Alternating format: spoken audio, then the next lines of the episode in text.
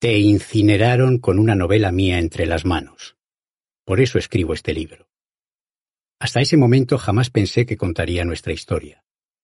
Había logrado asumir el largo camino de tu final, que a veces, no sé si atreverme a decirlo, tanto deseaba que llegara, y describir aquel calvario que por encima de todo fue tuyo, me habría parecido una herejía. Pero entonces supe que te incineraron con la novela entre las manos, y ahí, sin retorno ni piedad, surgió este libro, este diálogo, yo rememorando y tú muerta.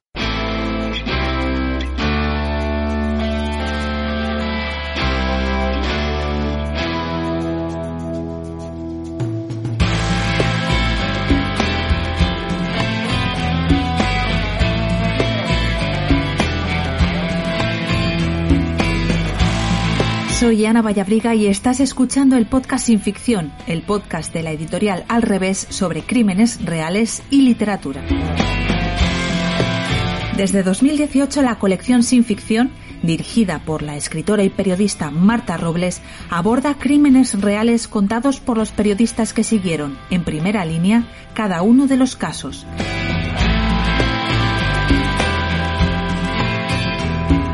Si quieres saber más, tienes toda la información en alreveseditorial.com.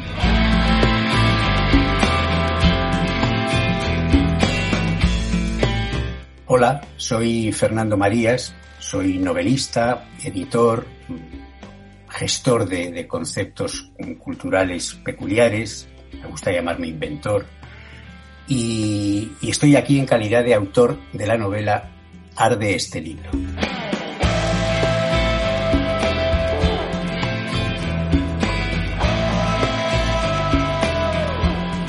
Como ya hicimos con Alexis Ravelo y Si no hubiera mañana, hoy hablamos de un libro de al revés que no pertenece a la colección sin ficción, pero que está muy unido a la realidad. Arde este libro no es una novela criminal, sino una historia real de amor, muerte y desarraigo. Bienvenido, Fernando. Gracias. Lo primero, ¿por qué has escrito este libro? Pues es un, una vieja, importante e intensa eh, cuenta personal, cuenta pendiente personal. Es un libro que hace diez años está dentro de mí, tal vez mucho más, porque narra la, relación que tuve con, una persona que falleció, una compañera de 20 años con la que, que, viví toda mi juventud y todo, todo lo bueno, lo malo, una relación de amor que fue intensa y que luego se desmoronó y, cuando ella murió hace justo ahora nueve años, pues sentí que debía, que debía eh, contar esta historia. Y, eso me puse. Por lo tanto, cuando digo que es una especie de, deuda pendiente, creo que es una deuda pendiente con ella, conmigo.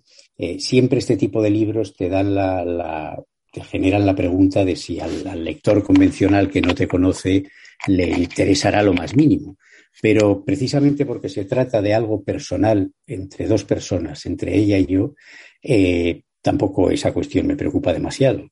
Así que, a ello he dedicado pues prácticamente estos nueve años y aquí por fin el libro está. Pero hay un hecho concreto que es el que marca que tú te plantees escribir este libro. Sí. Em, Verónica, que es el nombre de, la mujer de la que hablo, pasó una serie de calvarios tremendos relacionados con, el alcohol, con el desarraigo, con, en fin, con muchas cuestiones que se desarrollan en, el libro y por tanto no, no voy a contar aquí. Eh, yo me había separado ya de ella, nos habíamos separado tiempo atrás, ella vivió en Francia, pero, pero de pronto cuando murió ocurrió una cosa que me pareció una llamada que, que no podía desatender una llamada que un escritor, no, cualquier escritor seguramente le habría costado desatender esta llamada, y en mi caso fue mucho más, más intenso, puesto que ella fue incinerada con la primera novela que yo escribí, yo estaba con ella cuando la escribí, ella me ayudó a sostenernos mientras la, escribía, de forma que es un, es un libro que era de los dos, era un libro de ambos, era un libro que fue el, el primero que a mí me entró a entrar en el, en el mundo editorial hace alrededor de 30 años y, aquello, claro, me produjo un impacto enorme porque yo no, no sabía por qué había ocurrido esto. No sabía si ella lo había pedido, no sabía si fue una idea de, otra persona cercana a ella. Ella vivía con su madre y con su hermana. Lo cierto es que como, como si fuera una especie de, enigma, a mí al final me gustan mucho las, novelas de enigma y las novelas en las que hay una indagación, pues me puse a, a, saber, a tratar de saber por qué había ocurrido este hecho concreto. La imagen de, una persona que ha sido crucial en tu vida, con la que has compartido para bien y para mal casi un cuarto de siglo, incinerada con un libro tuyo, un libro muy singular, muy importante, entre las manos, pues ciertamente es algo que no puedes dejar pasar. Yo me puse a, a indagar, a escribir, a escribir, a indagar, y poco a poco, pues de ahí fue surgiendo todo lo que, lo que había ocurrido, pero me, me, sigue fascinando mucho cómo, aunque yo tenía en mente la idea de, hacer este libro, cómo, cómo, este hecho concreto fue, fue algo así como, como, como, la mano invisible que te lanza a la piscina, ¿no? De pronto ya fue decir, ya, ya estoy, ya no, hay, ya no hay renuncia posible. Este libro ha de ser, ha de ser escrito, y esa es la razón. A eso así ocurrió. ¿Por qué utilizar tus vivencias para escribir un libro? Es algo que ya has hecho con anterioridad, en, por ejemplo, en la Isla del Padre. Sí, yo lo hice en la Isla del Padre también por una intensidad emocional muy grande que necesitaba resolver dentro de mí y, descubrí que me sirvió mucho, descubrí que, fue una especie de viaje al pasado maravilloso en aquella ocasión.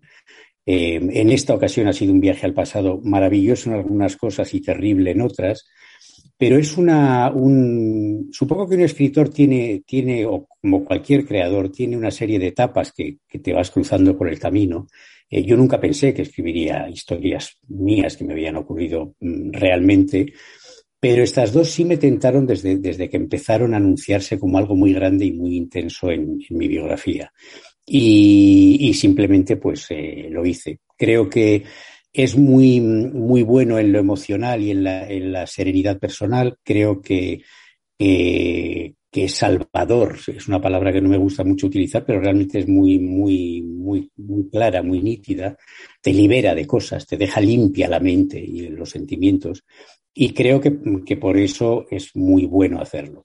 Naturalmente, también por mi experiencia previa y por lo que considero que debe ser un libro, eh, es un libro que también está contado para el lector, es decir, no es una, no es un delirio en el que yo empiece a contar una jerigonza incomprensible para nadie que no sea yo. Eh, traté de hacer un libro que, que, al final creo que es una reflexión sobre, sobre el amor que se convierte en desamor, sobre esas, em, esas corrientes que a veces arrastran a las parejas sin que sepan cómo ni por qué y cómo de pronto se encuentran en un momento bueno y de pronto eso empieza a variar, empieza a moverse y es como un río incontrolable que te va llevando a un lugar en el que de pronto estás mal y en el que de pronto todo es oscuro.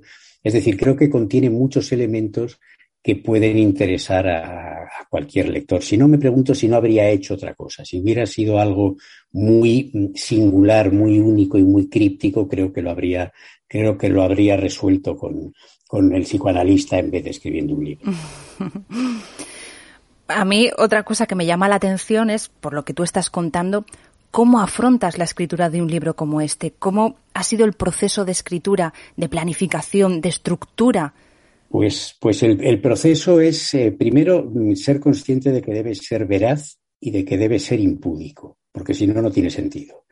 Si, si te planteas contar algo que, que, lo quieres adornar, que quieres convertirlo en una historia para que sea comercial, automáticamente el libro se cerraría en sí mismo y te diría, oye, para eso haz otra cosa, pero no, no escribas esto. ¿no? Entonces, el, el, proceso de estructura, que, en este libro hay una estructura mm, eh, muy compleja, eh, de elaborar, pero que luego yo creo que se lee con sencillez. Eso precisamente, eso pasó en La Isla del Padre también, que es un libro que se lee muy linealmente, pero tiene continuos saltos en el tiempo, etcétera. Y, eso es porque obviamente tiene un trabajo de estructura y de, reflexión de estructura muy complejo por detrás. Se escribe así, se escribe indagando en tus pensamientos, se escribe eh, desplazándote a veces a lugares en los que estuviste, en los que ocurrieron cosas importantes para lo que cuentas, eh, indagando, mm, tratando de, recordar a la, a la, otra persona. Es muy, es muy extraño, curioso, un poco desolador ver que una persona con la que viviste tanto tiempo pasa nueve años de su muerte y hay algunas imágenes que están muy fijas de ella en mi memoria y otras, sin embargo, se han disuelto y se han vuelto niebla. Y entonces eso, eso es, es, una sensación personal muy extraña y muy difícil de, de llevar. Pero, pero así es como se hizo el libro. ¿Por qué la voz de Verónica es tan breve? Esta pregunta me interesa mucho. Esta fue una de las cuestiones más complejas, una de las decisiones más complejas a la hora de hacer el libro. Eh, creo que no es difícil de entender. Yo cuento en primera persona cómo fue nuestra relación y trato de verter en esa narración mm, quién fue ella. Pero claro, el quién fue ella es lo que yo recuerdo de ella, es lo que yo siento que ella pudo ser, Mm, la, la, teoría, que más que teoría es una certeza de que nadie conoce a nadie, que yo que es algo que, tengo muy claro, nadie conoce a nadie al 100%, ni, ni siquiera probablemente en un porcentaje muy alto. Em, creo que en este libro se, se, percibe particularmente. Creo que uno ni siquiera se conoce a sí mismo, o sea, que cómo va a conocer a los demás. Entonces, este libro no es una, una historia de ficción, es decir, yo quise rendir un homenaje a ella, quise hablar de ella, igual que hice con mi padre en la isla del padre, quise hablar de ella, quise contar lo que yo recordaba que era ella. Entonces, eh, en ese, desde ese concepto, pues yo lo único que puedo hacer es mm, contar algunas conversaciones muy concretas y muy determinadas que ella dijo, en la que yo recuerdo lo que ella dijo, y puedo contar la percepción que yo tenía de ella en un momento determinado, eh, pero no puedo fantasear, no me puedo permitir decir yo creo que ella aquí pensaba esto, o yo creo que decía esto por esto, o yo aquí creo que ella habría hecho esto, porque entonces sería una traición a la esencia del libro. Em, al final, por tanto, la decisión inevitablemente tiene que ser decir voy a tratar de dibujar una silueta de ella para que quien lea el libro se haga una idea aproximadamente enigmática y clara en algunos aspectos porque al final verdaderamente pasado todo este tiempo y después de todo lo que ocurrió, mm, puedo decir que la conocí muy bien, que sabía muy bien quién era, pues probablemente no. Hay muchos aspectos de su persona que siguen para mí en la nebulosa, hay cosas que nunca supe, hay cosas que he tratado de entender y que de alguna manera he entendido muchos años después, pero, mm, pero no lo suficiente como para decir te voy a dar la voz de un coprotagonista, porque eso habría sido una traición a la esencia del libro. Yo creo que seguramente en esta decisión se encuentra uno de los, de los caballos de batalla que Arde este libro puede encontrar en su camino. Es decir, es, eh, se puede hacer un libro sobre una persona haciendo que esa persona prácticamente esté en, en la nebulosa. Bueno, yo pienso que sí, de hecho lo he hecho.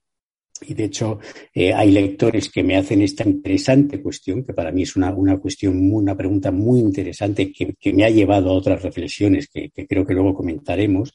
Y también hay lectores que precisamente me han comentado que lo que les fascina de este personaje es esa niebla en la que permanece, ¿no? ese rostro que conocemos de ella por la cubierta y las algunas de las cosas que hizo a lo, a lo largo de su vida. A mí no es una cuestión que me asuste porque siempre me ha fascinado mucho esos personajes literarios eh, que, están eh, esbozados en, una cierta lejanía, ¿no? Siempre me han, me han interesado mucho, siempre me han atraído mucho como lector. Por tanto, no, no pensé esto va a ser un, un problema o va a ser un obstáculo para el libro. Pero es una cuestión, desde luego, muy interesante de comentar. ¿Y si Verónica contara la historia, sería distinta? Seguro. Es imposible que fuera igual. Seguramente el, eh, es un libro que a mí me gustaría que ella pudiera leer. Con La Isla del Padre me pasó lo mismo y lo, conté. Me habría gustado que ese libro lo leyera mi padre y tener un día para hablar con él de lo que le había parecido.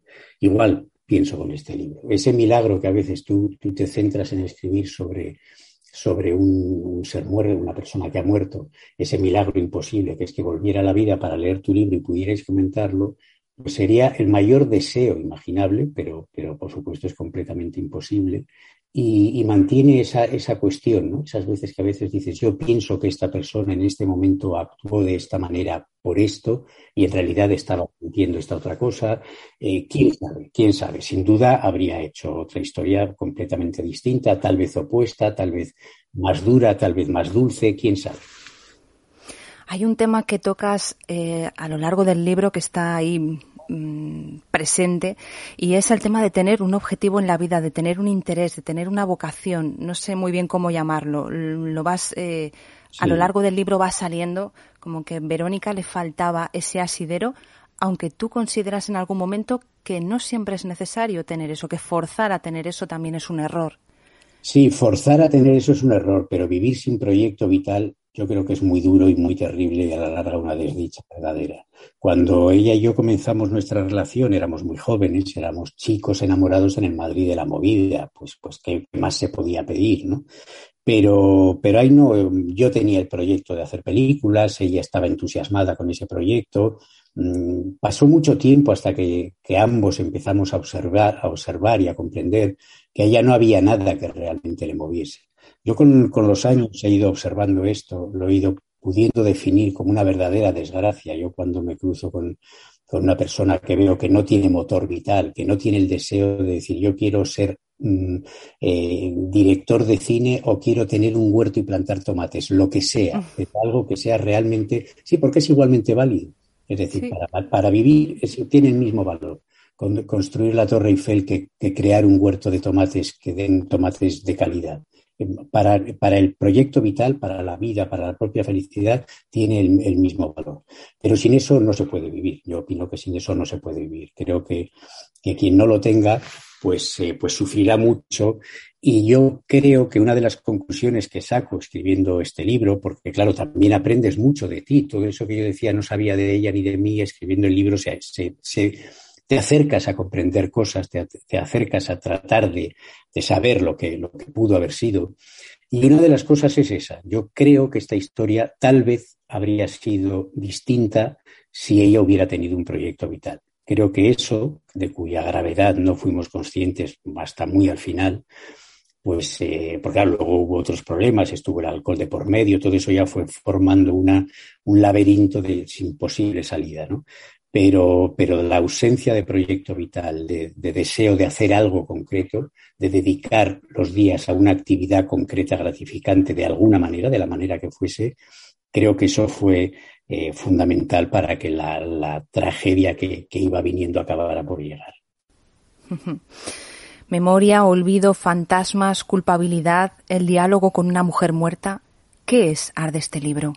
Pues todo eso, yo creo que es todo eso. Yo creo que al final, básicamente, si tuviera que elegir una cuestión, diría que es un diálogo con una mujer muerta. Eso es exactamente lo que yo creo que es. es yo trato de recordarla y trato de evocar escenas que fueron muy importantes en nuestra larga relación y, y trato de, de, de, revisarlas desde, desde esa cuestión. Eh, seguramente hay culpa, porque es muy difícil que no haya culpa cuando una persona con la que convives, eh, con la que de pronto ocurren una serie de cosas que son las que se cuentan en el libro y por tanto la separación se hace inevitable. Pero es muy difícil que no haya una sensación de culpa ahí en medio, que, que, que, que no tardes mucho tiempo en eliminar esa culpa, eh, yo creo que cuando ocurre un, un, drama personal de estos, que no son dramas que trasciendan, el mundo mira eh, em, indiferente a esto que ocurre, esta historia que yo cuento, eh, el mundo no se inmuta porque ocurra, pero, pero claro, queda para siempre en el que se queda aquí, marca para siempre la persona que sobrevive, por supuesto marca a la que, a la que murió, y, yo creo que todo eso está, creo que hay culpa, creo que hay amor, creo que hay reflexión y sobre todo hay esa, esa idea de decir, dialoguemos. Voy a proponer un diálogo a una mujer muerta que curiosamente, y puede parecer un contrasentido con lo que decíamos antes, pues claro, eh, mucho no puede hablar, porque yo lo que no puedo hacer es inventar sus diálogos, ¿no? Entonces, bastante es con que comparezca en mi memoria, con que me dé tal vez imágenes, datos, frases concretas para que yo trate de, de elaborar, pero, pero desde luego, mm, básicamente yo diría que el libro es ese intento, ese intento de diálogo. Hago una pequeña pausa en la entrevista. Arde este libro es un libro sobre la despedida, la culpa, la muerte y el amor. Si buscamos referencias literarias podemos hablar de Rebeca, la novela escrita por la inglesa Daphne du Maurier en 1938 y adaptada magistralmente al cine por Hitchcock. Esta historia de segundas oportunidades guarda relación con Ar de este libro porque en ambos se habla de muertos que permanecen, de mujeres que son representadas a través de los recuerdos de quienes las conocieron, sombras a lo largo del texto. Otra referencia es El Cuervo de Poe, un poema de 1845. Se trata de un delirio introspectivo por la pérdida de la amada. La última referencia literaria es Niveles de vida de Julian Barnes, eh, publicada en 2013. En una parte de la novela, el propio Barnes relata el dolor que siente por la pérdida de la mujer con la que compartió 30 años de vida y de la que estaba separado. El libro comienza con una frase reveladora. Juntas dos cosas que no se habían juntado antes y el mundo cambia. Continuamos con la entrevista. Y el libro tiene un marco que es el Madrid de los 80, que es donde se inicia, bueno, en el año 79, pero luego recorre mm, toda la época de la movida madrileña. ¿Cómo era Madrid en esa época? ¿O cómo lo viviste tú? La, historia va desde el año 79, efectivamente, hasta yo diría el día en que cierro el libro, que también aparece en la novela. O sea, son 40 años de narración abarcados. Pero aquella época es muy importante porque a ella y a mí nos, nos tocó la, suerte, porque eso al final es un azar. Es decir, igual nos podía haber tocado conocernos en, en, el Madrid en el, que, en el que quedaba un mes para el comienzo de la guerra civil. Es decir, eso, eso es puro azar, ¿no? Pero nos tocó ese Madrid de la movida en que verdaderamente, pues, pues todo era hermoso, todo era dorado, todo era, maravilloso. Es muy difícil explicarlo. Yo siempre me, me voy un instante a Lope de Vega para decir quien lo probó lo sabe, porque de verdad quien estuvo en la movida sabe hasta qué punto aquellos tiempos fueron hermosos, felices. Luego la realidad se han dicho muchas cosas más, que no fue para tanto, que en realidad era una zona concreta de Madrid donde ocurría todo, toda esta maravilla. Pero es que a mí me tocó vivirla ahí.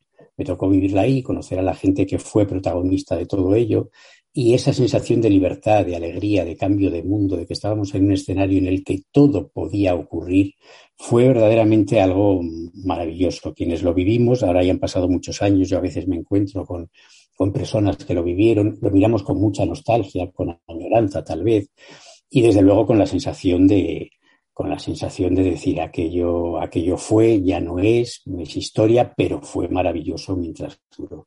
Y es así, eso desde luego es lo que defenderé siempre. La amábamos, amábamos aquella noche perpetua de Madrid. Era nuestra familia, nuestra casa y nuestra amante más sensual. Yo reconocía su caliente oscuridad protectora al salir del portal, y gracias a ella, que se abrazaba con fuerza a mi piel, me sabía a salvo de los males del mundo. La noche me susurraba que no dejara de perseguir mis sueños. Si me hubiera pedido que volara, yo habría extendido los brazos y habría volado.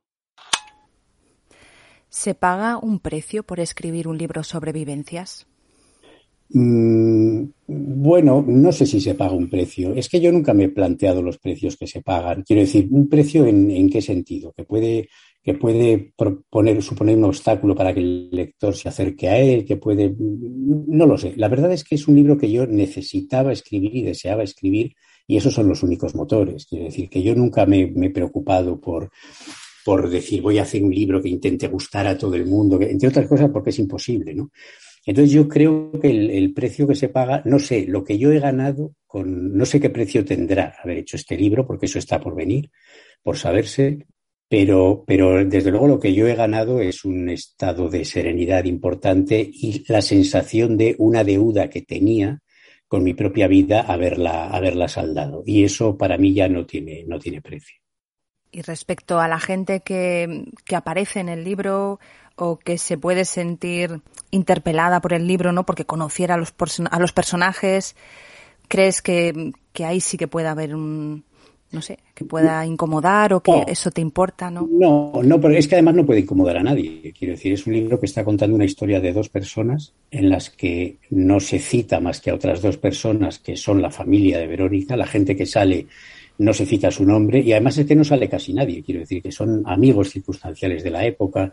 Es una historia realmente muy, muy, con mucha nitidez hecha entre dos. No hay, no hay más. Es el, el diálogo de dos personas, como hemos dicho antes. Aparece algún personaje por ahí, pero, pero yo creo que no hay, no hay nadie, hago alguna referencia a personajes históricos de, esa época de la movida que conocí, pero no hago una referencia eh, en ningún modo que nadie pueda decir cómo dice esto de mí, o sea, es decir, es, mm.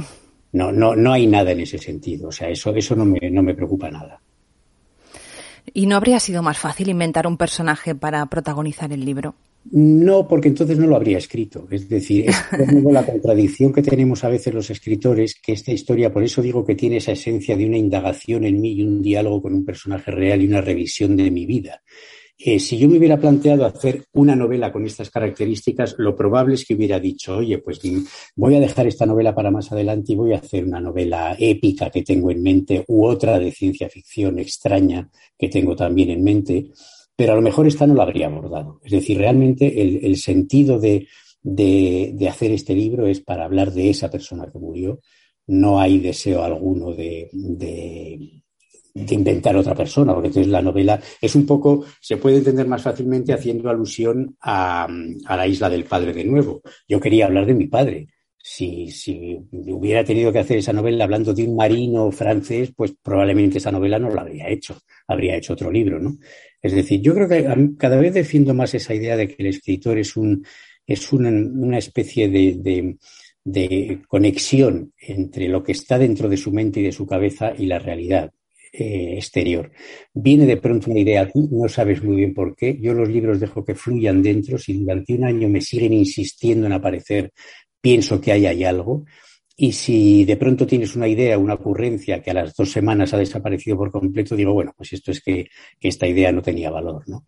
Este libro es como es. Lo cierto es que no sería posible que fuera de ninguna otra manera. No sería posible que hubiera un personaje de ficción, no sería posible que el personaje real que aparece hable más, puesto que entonces lo estaría inventando y lo, lo convertiría en un personaje de ficción es el libro que es. Yo siempre digo que los libros, y lo considero estupendo, ¿eh? creo que, que un libro sea el libro que el autor quiso hacer es de lo mejor que puede pasar. Otra cosa es que luego interese o no, pero eso realmente es una cuestión secundaria.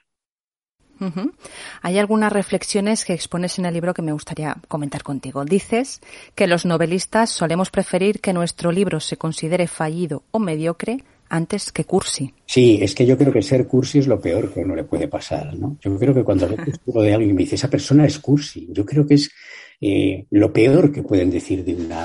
a mí cuando me hablan de una película, de una de un poemario, de una novela, me dicen que es cursi, automáticamente pongo ya un bloqueo y digo, uff, si es cursi no quiero ni acercarme ni de lejos, ¿no? A mí me provoca... También si me dicen, em, pues es eh, fallida o es aburrida, o es, dice, bueno, es aburrida a lo mejor para el que la ha visto, ¿no? Pero normalmente cursi todo el mundo tiene un, un detector infalible de lo cursi. Y a mí es una cosa que me produce mucha vergüenza ajena. Hacer cosas cursis me parece terrible. No soportaría ver haber hecho un libro cursi o hacer algo cursi. Dices también que el alcoholismo en nuestra sociedad se mitifica o se desprecia, pero no se nombra. Es verdad, yo creo que se habla, es decir, el alcohol, que es una cuestión que el alcoholismo, que está muy dentro de este libro, puesto que que yo lo fui y lo superé y, ella lo siguió siendo cuando, cuando nos separamos y eso la llevó a la tragedia. Es decir, es una novela también de una manera muy importante sobre, sobre el alcoholismo. Eh, yo veo que muy poca gente habla en serio del alcoholismo. Casi nadie. Probablemente la gente que, es alcohólica, que esa no suele querer hablar, la gente que lo supera, que supera el alcoholismo, se atreve a hablar de él, pero en general vivimos en una sociedad en la que en la que se muestra los lujos del alcohol, hay bebidas alcohólicas por todas partes, hay eh, grandes eh, catálogos de maravillosos cócteles, esa es la parte bonita del alcohol que se muestra. Luego está la de no aludir al hecho de que es una grave enfermedad. Normalmente si alguien tiene cerca un alcohólico lo que dices es que qué pesado, es insoportable, es que si dejara de beber, sin entender que un alcohólico no puede dejar de beber. Es decir, el, alcohol está en nuestra sociedad de una manera protagonista de muchas maneras, desde, desde la gente que, se levanta por la mañana y está bebiendo y va directa, en línea recta hacia su final, hasta las fiestas nocturnas de jóvenes en las calles con botellas de cerveza. El alcohol está en todas partes y es, en mi opinión, que lo padecí gravemente y que sé muy bien lo que es, creo que es una tragedia terrible, una historia eh, terrorífica que nunca se cuenta como tal. Que se, bueno, pues eh, a veces yo creo que se trata de como de esconder. Es un problema que no se pone en, en primer término. Hay algo de, de, vergüenza de quien lo padece y del círculo de, de, esa persona que lo padece. Es como una enfermedad vergonzante, es mejor no tocarla, es mejor no aludir a ella. Eh, entonces, mm, yo creo que es así. Creo que es algo que, que en puntos concretos, en estamentos concretos se habla de ello con seriedad, pero en lo social, en, el, en nuestra sociedad al 100% considerada, el alcohol es algo que, que, no va con nosotros. Es como si no fuera con nosotros y como si no estuviera aquí. Y está. Dices también que el sufrimiento debería aceptarse como criterio válido de semblanza biográfica. Sí, eso es una, una forma de decirlo un poco, un poco eh, irónica tal vez, con una, con una reflexión, bueno, con, con, una especie de pequeño juego, pero sí es verdad. Es verdad porque cuando una persona sufre, su biografía ya no puede ser la misma. Es decir, una persona que pasa una grave enfermedad con una complicada convalecencia, una persona que vive una desgracia personal de la que ya no se recupera, eh, la biografía cambia en el acto. Es decir, esa persona, si pudiéramos tener una, una máquina de analizar que nos dijera esta persona que, que, perdió a sus padres cuando tenía dos años y, ha sido una persona de una manera a raíz de ese hecho, ¿cómo habría sido si eso no hubiera ocurrido? La persona que pierde a un hijo en un accidente, eh, ¿cómo habría sido su vida después? La persona que tiene un accidente y queda inválida, la persona que es rica y se arruina y eso lo llena de, de recelo y de amargura eh, el sufrimiento es parte de nuestro, es un aprendizaje que nos determina. Yo creo que nos determina más que la carrera que estudiamos o que el proyecto vital que tenemos. Hmm. También dices, bueno, escribes que lo más inútil que existe es un escritor que no toma partido.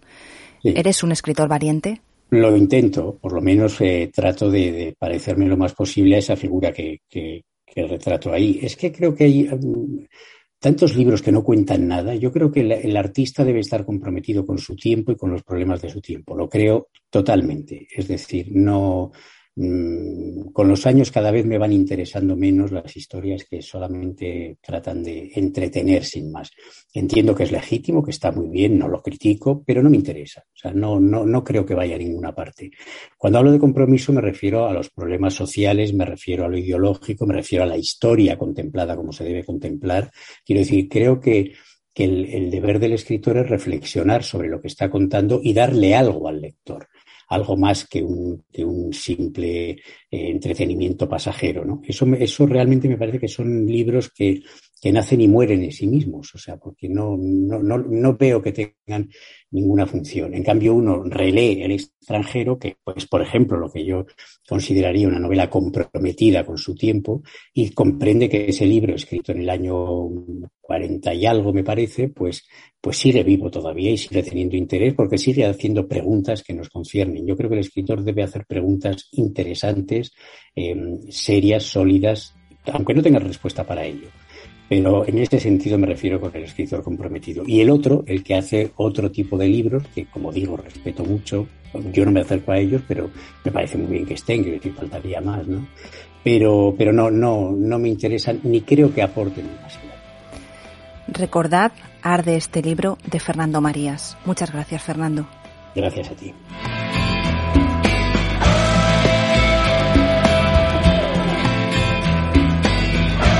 Si quieres profundizar en los casos, visita la web alreveseditorial.com.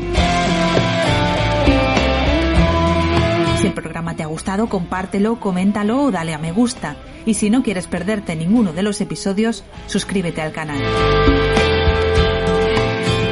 Ya sabes que estamos contigo todos los días 1 y 15 de cada mes. Gracias por escucharnos y por leernos.